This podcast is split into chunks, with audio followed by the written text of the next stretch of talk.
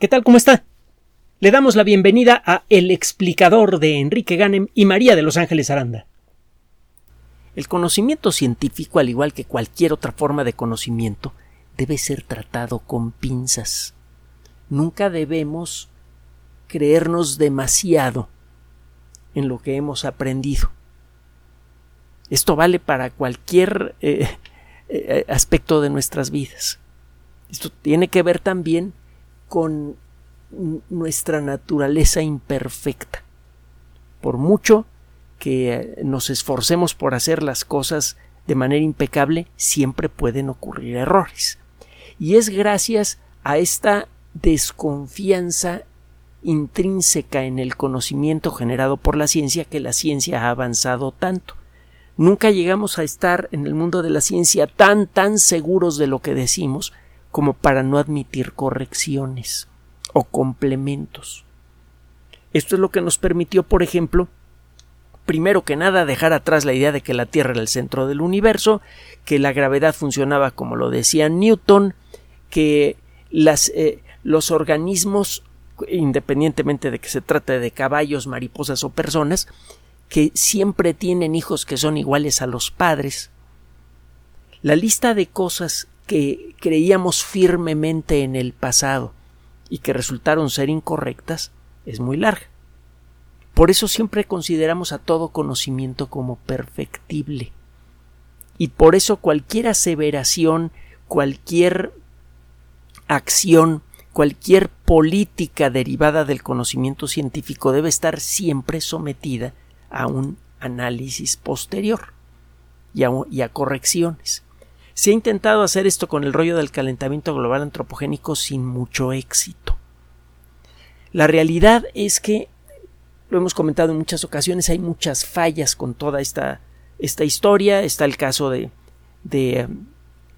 eh, bueno, que no sabemos eh, cómo ha sido el clima de la Tierra en detalle en los últimos dos y medio millones de años. Resulta que ha variado mucho más de lo que creíamos y que por lo tanto la variación actual pues no sabemos hasta qué punto puede ser natural o no.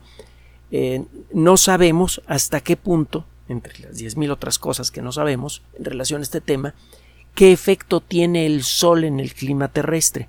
Está haciendo mucho calor, sí, pero también hay una actividad solar bastante eh, superior a la normal. Eh, lo comentamos hace poco, pues. Hemos hablado mucho del caso del dióxido de carbono. ¿Hay una cantidad importante de dióxido de carbono en la atmósfera? Sí. Ah, ¿Podría ser que esta cantidad de dióxido de carbono en la atmósfera sea sustancialmente superior a la que había hace 100 años? Sí. Y podríamos ser responsables de eso. a lo mejor descubrimos hace relativamente poco con sorpresa que no solo los volcanes activos emiten dióxido de carbono, también las zonas volcánicas pasivas, incluso cuando tiene usted volcanes que ya se que están dormidos desde hace siglos, emiten bastante dióxido de carbono. Y descubrimos también que en el fondo de los océanos, que representan a tres cuartas partes de la superficie de la Tierra, hay muchos más volcanes de los que creíamos. Estoy citando notas que le hemos presentado antes. Ahora vamos a tener otra notita más que citar. Y se trata de un trabajo eh, publicado en la revista Nature. Un trabajo realizado por investigadores de la Universidad de Oxford acaba de darle la vuelta a una cuestión relacionada con la geoquímica que supuestamente teníamos muy bien entendida. Cuando muchas rocas se exponen a la atmósfera terrestre, se pueden dar eh, circunstancias en las cuales la química de la roca, al exponerse al oxígeno de la atmósfera, le permite absorber dióxido de carbono. Sabemos que los volcanes están continuamente emitiendo dióxido de carbono, sabemos que cuando lo han hecho además, como pasó hace poco más de 251 millones de años, eso puede desajustar por completo al clima de la Tierra hace 251 millones de años, comenzó a romperse el gran supercontinente Pangea. Esto produjo erupciones volcánicas brutales. Hay un campo de, lava que se formó a lo largo de decenas de miles de años en lo que ahora es Siberia. Este campo tiene, lo hemos comentado también antes, una superficie como de 2 millones de kilómetros cuadrados, que es un poquito superior a la superficie total de México, y tiene varias capas. estas estructuras geológicas eh, tienen forma como de escalera, porque se han formado con varias capas. Y el término nórdico para escalera es trapa, y por eso le llaman las trapas siberianas a este, a este gran campo. Y hemos comentado también que el término trapa se traduce al inglés como trap, que también, y trap se puede traducir como trapa o como trampa. Por eso en algunos libros hablan de las trampas siberianas. Las personas que hicieron la traducción pues no saben de geología. Pero bueno, qué raro, ¿no? El caso es que en aquella época se viene este asunto de que se, se empieza a quebrar la corteza terrestre a, nivel continental. Eso produjo erupciones de fisura. Sí, se abrieron grandes fisuras por donde empezó a salir lava en varios puntos, como ha sucedido recientemente en Islandia, y eso liberó una cantidad de dióxido de carbono brutal y estuvo así por siglos. ¿Cuántos? Quizá poquitos siglos, quizá muchos siglos. El caso es que eso cambió la atmósfera terrestre por el dióxido de carbono generado. Ahora, existen mecanismos que contrarrestan la emisión de dióxido de carbono por los volcanes. Uno muy importante, desde luego, es la vida misma, sobre todo la producción de árboles y otros mecanismos que permiten atrapar dióxido de carbono en grandes cantidades a largo plazo. Los árboles hacen eso, pueden capturar muchas toneladas de dióxido de carbono y las conservan allí por siglos en algunos casos. Hemos platicado también del caso de los peces.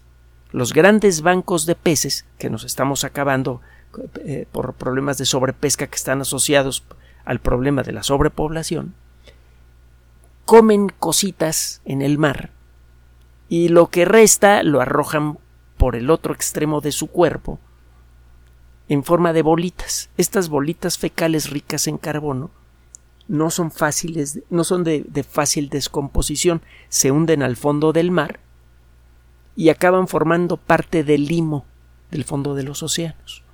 Allí el, el carbono se queda atrapado por siglos, incluso hasta por millones de años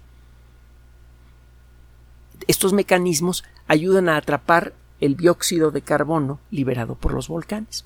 Uno de estos mecanismos es la, la reacción que ocurre cuando el dióxido de carbono de la atmósfera se pone en contacto con rocas que se están intemperizando, que están siendo víctimas del contacto con la atmósfera.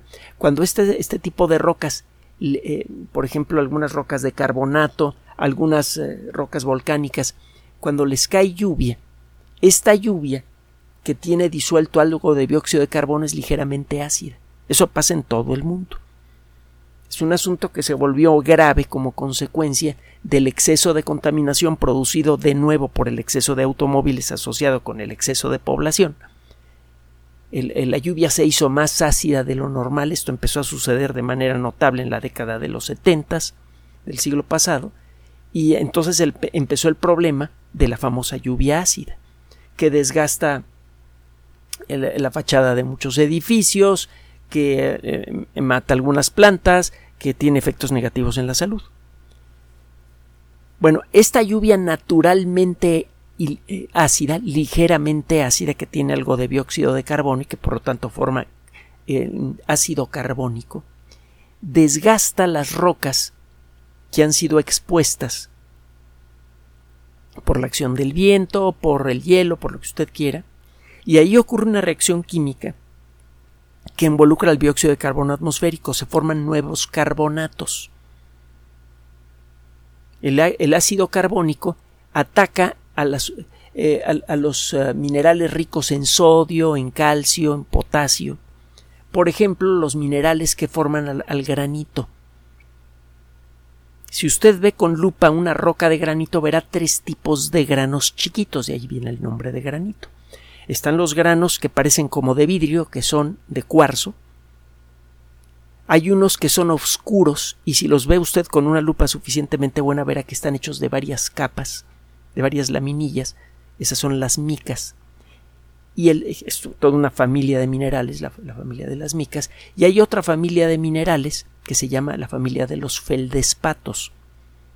Los feldespatos tienen aspecto lechoso. Y hay feldespatos de sodio, de potasio, de calcio. Cuando estas sustancias son atacadas por el débil ácido carbónico de la lluvia natural, que se vuelve ácida por el contacto con el dióxido de carbono atmosférico, se forma carbonato de calcio o carbonato de sodio, carbonato de potasio. Estos materiales son duros y empiezan a, a, formar una costra en la roca. Esa costra con el tiempo se cae y los minerales que forman esa costra normalmente se preservan por mucho tiempo. Lo que era dióxido de carbono antes en la atmósfera se convierte en carbonatos. Usted conoce este proceso. Si usted tiene eh, una llave que está goteando continuamente en forma muy lenta, no lo haga porque hay que cuidar el agua. Pero bueno, eh, en buena medida por el problema de sobrepoblación que nos cargamos en todo el mundo. La misma agua que antes era superabundante ahora apenas medio alcanza para la población actual y va a haber dentro de 10 o 15 años cómo se va a poner la cosa. Este, es, ese, ese goteo produce el mismo fenómeno. Si usted se lava las manos con frecuencia en ese lugar, está utilizando jabón que tiene cantidades importantes de sodio, por ejemplo, y esa deja, deja residuos de sodio en el lavabo. El agua que está goteando se pone en contacto con el dióxido de carbono de la atmósfera, se forma un poquito de ácido carbónico que entra en contacto con el calcio residual del jabón que quedó por allí y se empiezan a formar unas manchas oscuras que parecen de suciedad y que son en realidad de carbonato y son muy difíciles de quitar. Bueno, este fenómeno, eh, proyectado a miles o millones de kilómetros cuadrados de rocas en erosión y a lo largo de millones de años, explica por qué el dióxido de carbono emitido todos los días por los volcanes de la Tierra no saturando, no acaba saturando la atmósfera terrestre. Es uno de los mecanismos de las esponjas naturales de carbono que existen en nuestro planeta y que ayudan a mantener en equilibrio el dióxido de carbono atmosférico. Si bajara demasiado el dióxido de carbono, eso sería un verdadero desastre para la vida, porque a falta de dióxido de carbono, se podría eh, crear un efecto opuesto al efecto invernadero, la Tierra se enfriaría mucho. Claro está, también el, vapor de agua en la atmósfera actúa como gas de invernadero, pero es otra historia. El caso es que eh, este efecto de esponja que tienen muchas rocas cuando son eh, intemperizadas, es decir, cuando su superficie es desgastada por la erosión, tiene eh, trabajando desde que existe nuestro planeta, bueno, desde que existe oxígeno en la atmósfera de nuestro planeta, y ayuda a equilibrar el dióxido de carbono que hay en la atmósfera. Y esto se daba por hecho. En todos, todas las rocas cuando se intemperizan absorben dióxido de carbono. Y esto acaba de cambiar de manera espectacular como consecuencia de este trabajo que publicaron estos investigadores. Resulta que no todas las rocas son iguales. Usted probablemente lo sabe por otras fuentes, pero nosotros también lo hemos comentado en muchas ocasiones, que existen tres tipos generales de rocas están las rocas sedimentarias. Bueno, primero las rocas ígneas, que son las que se forman de una masa de magma fundido. Este magma fundido puede endurecerse debajo de la corteza terrestre. Cuando esto ocurre, el proceso de endurecimiento es lento y eso permite la creación de cristales bastante grandes. A los cristales que se forman por este proceso, por el lento enfriamiento de una masa de magma, se les llama fenocristales.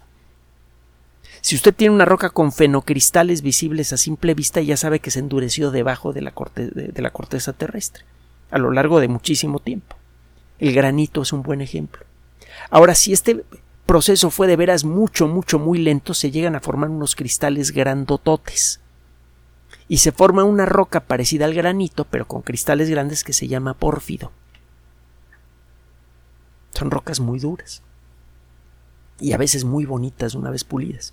Claro está, es una mala idea tener planchas de granito o de pórfido en casa, por ejemplo en la cocina o en los baños, sobre todo si no están bien ventilados, porque estas rocas, entre otras cosas, tienen pequeñas cantidades de uranio que al descomponerse produce radón, que es un gas. Estas rocas, estas planchas aparentemente sólidas son como esponjas que están emitiendo cantidades suaves de radón. El radón es radioactivo y puede convertirse en un factor de riesgo para contraer cáncer. Así que eso de poner planchas de granito o de alguna otra roca ígnea en casa no es exactamente una muy buena idea que digamos. Y lo mismo pasa con algunas otras rocas. Eh, pero regresando a lo que estamos eh, comentando. Las rocas ígneas se forman a partir de masas de magma fundido que se endurece. Si este magma sale a la superficie, se endurece muy rápido, los fenocristales se vuelven casi microscópicos, solamente se pueden ver con lupa de joyero, y acaba usted con rocas, por ejemplo, como el basalto, o la diorita, o, o la andesita. La andesita es muy eh, común en las faldas del Popocatépetl, es un volcán que tiene lava andesítica, color un poquito claro, y el basalto, pues es una roca emitida por muchísimos volcanes, como lo hizo en su momento el Chitle, al sur de la Ciudad de México, y que dejó un campo de lava muy grande en donde está sentada ahora Ciudad Universitaria. En estas rocas tienen ciertas características físicas y químicas muy peculiares. Forman la primera categoría de las rocas. La segunda categoría de las rocas, y me voy, lo voy a hacer un poquito en desorden, es el de las rocas metamórficas. Las rocas metamórficas son rocas que arrancaron su existencia como rocas ígneas o como rocas sedimentarias, que son la tercera categoría. Estas rocas fueron sometidas a un estrujamiento producido quizá por el movimiento de continentes, a un calentamiento extremo producido por una masa de magma cercana, eh, a, cambios químicos extremos. El caso es que estas rocas cambiaron de forma, por eso se llaman metamórficas. Lo que inicialmente era una roca sedimentaria se convirtió, eh, por ejemplo, en, eh, en pizarra que es una roca que sí se le ven unas laminillas como de roca sedimentaria, pero tiene características químicas que no corresponden con una roca sedimentaria. Las rocas metamórficas. Tiene usted el caso del, de la roca caliza, que es una roca sedimentaria, que cuando es sometida a este estrujamiento se convierte en mármol. La composición química básica es la misma, carbonato de calcio, pero la estructura física de los cristales cambia y además el calentamiento y el estrujamiento puede hacer que se concentren en ciertas regiones algunos, algunas sustancias. Esto es lo que produce las vetas en el mármol. Bueno, el tercer tipo de rocas es el eh, de las rocas sedimentarias, las que se forman por la lenta deposición de, sustancias de todo tipo. Las dejamos al final porque tiene que ver con el trabajo que hicieron estos investigadores.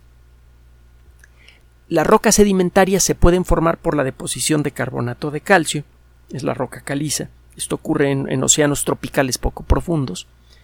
Bueno, típicamente sucede allí, aunque hay ciertas circunstancias en las cuales se puede depositar carbonato de calcio en condiciones diferentes.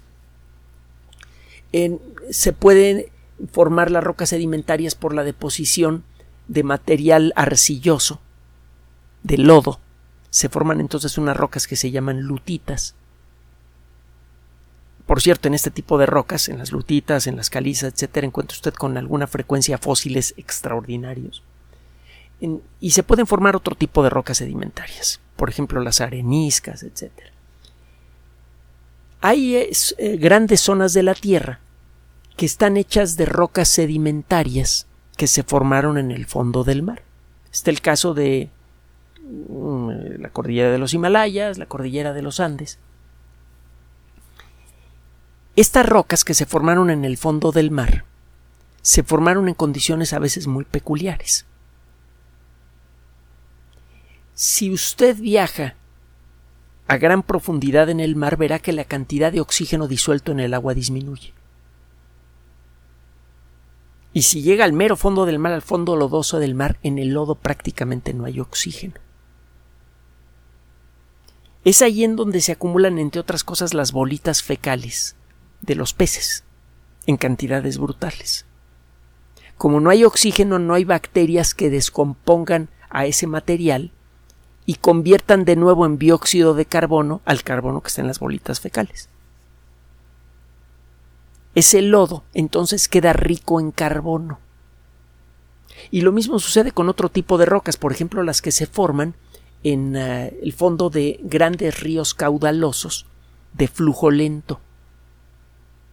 Se forman grandes masas de lodo en estos lugares, que conservan fósiles muy bonitos. Hay una zona que no sé si todavía exista como consecuencia, bueno, o si sea accesible como consecuencia de las difíciles circunstancias que hay en el campo mexicano. Hay una zona entre Puebla y Oaxaca, en donde hay fósiles que se formaron en condiciones así. La roca es de color oscuro y los fósiles de plantas tienen un color amarillo brillante muy bonitos. lo recuerdo porque fue el primer lugar al que, al, que fui en, en, en plan eh, semiprofesional cuando entré a la carrera. Lo primero que hice fue buscar al profesor de paleontología, que se convirtió en un buen amigo, y me mandó a ese lugar. Tenía unas ganas locas de buscar fósiles y eh, estos fósiles se conservaron con ese contraste gracias al gran contenido de carbono que tienen esas rocas. Total, en distintos ambientes se pueden formar rocas sedimentarias que son muy ricas en carbono, en el fondo del mar, en el fondo de, de, lagos eh, que, que tienen poca circulación, en el fondo de ríos muy caudalosos que se mueven lentamente. El caso es que estas rocas quedan atrapadas por millones de años y el carbono en ellas queda igualmente atrapado. El problema viene después. El movimiento de los continentes, la erosión, lo que usted quiera, acaba por exponer esas rocas de nuevo al aire. Algo que, por cierto, se ha acelerado como consecuencia de la actividad humana. Hemos rapado grandes zonas del planeta para poner nuestras ciudades, para poner fábricas, para hacer lo que de manera eufemística, eufemista se conoce como desarrollos, darle en la torre a la naturaleza para poner nuestras cochinadas, y como consecuencia de esto, sea de manera natural o de manera acelerada por nosotros, se han expuesto grandes cantidades de terrenos con rocas sedimentarias ricas en carbono a la atmósfera terrestre.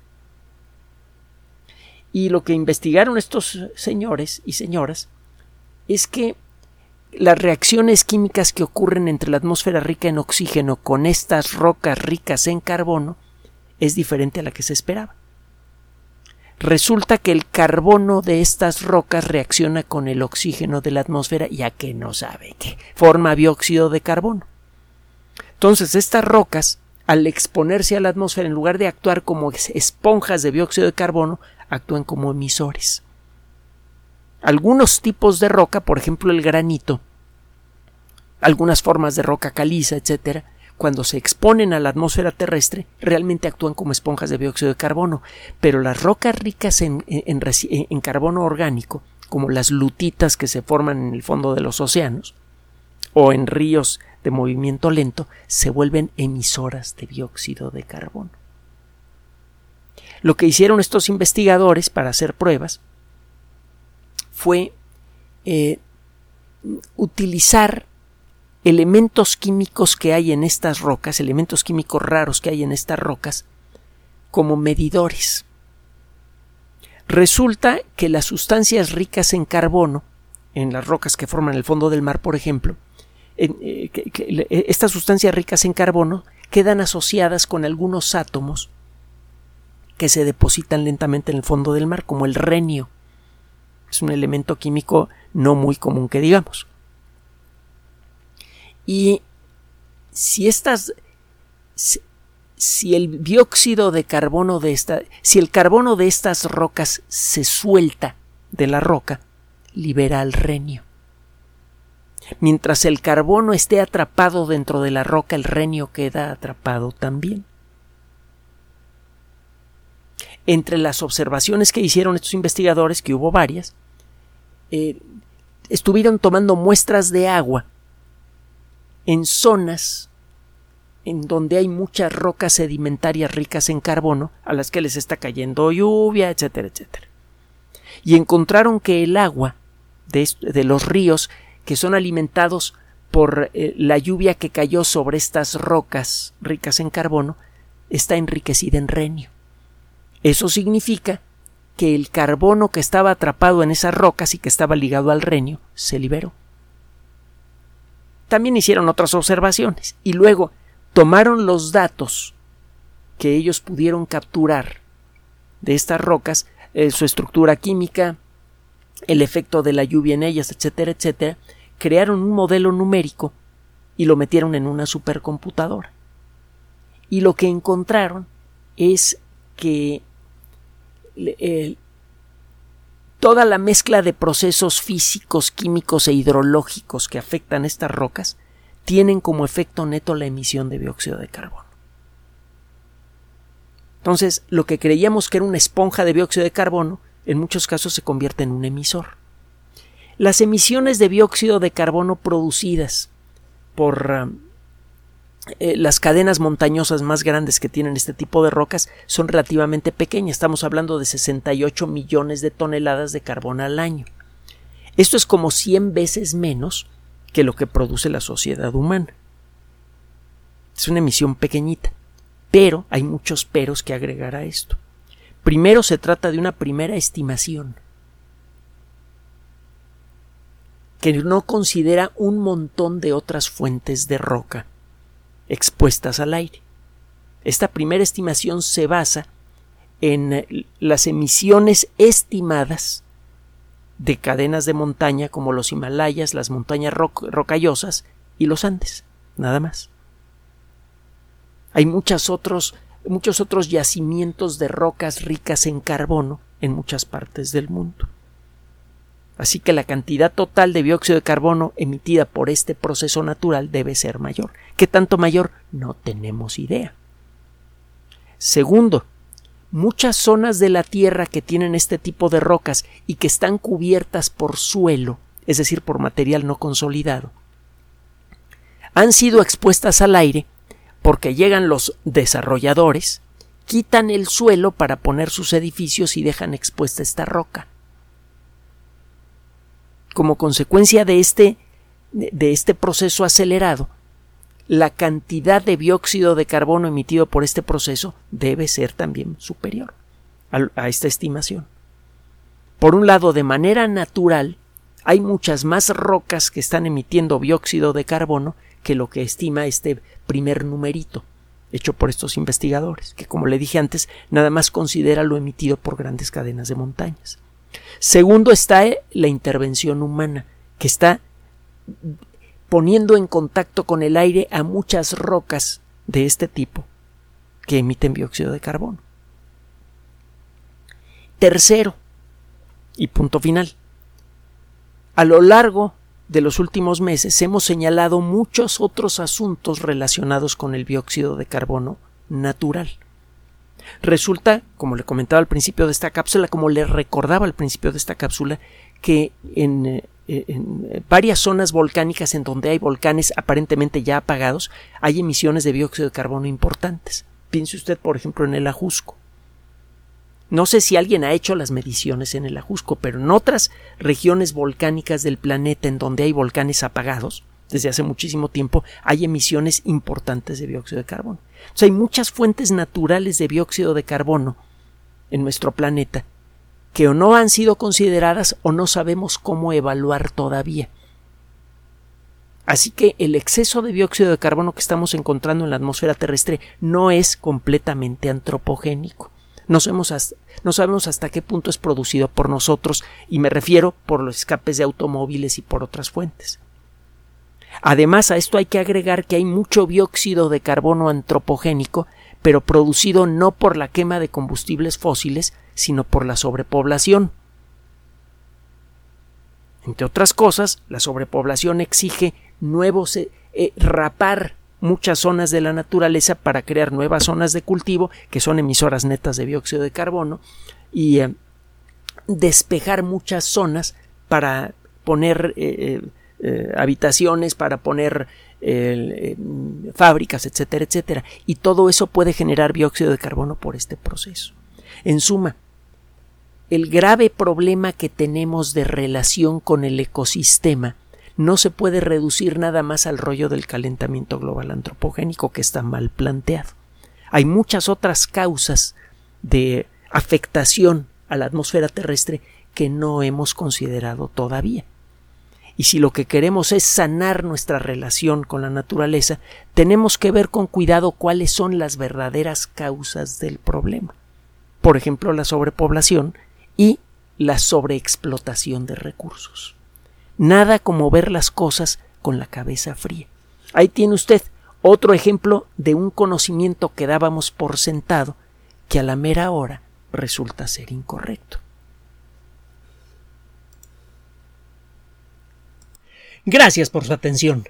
Además de nuestro sitio electrónico www.alexplicador.net, por sugerencia suya tenemos abierto un espacio en Patreon, el explicador Enrique Ganem, y en PayPal, el explicador patrocinio por los que gracias a su apoyo sostenemos este espacio. Puede usted descargar gratuitamente estos audios en formato MP3 en Spotify y en iTunes como El Explicador sitio oficial y en SoundCloud como El Explicador y con formato de video en YouTube en El Explicador sitio oficial. Recuerde nuestras redes sociales de siempre, Twitter Enrique-Ganem y en Facebook Enrique Ganem sitio oficial, El Explicador y los grupos que usted ya conoce. Finalmente, el explicador siempre somos María de Los Ángeles Aranda y Enrique Ganem. Gracias.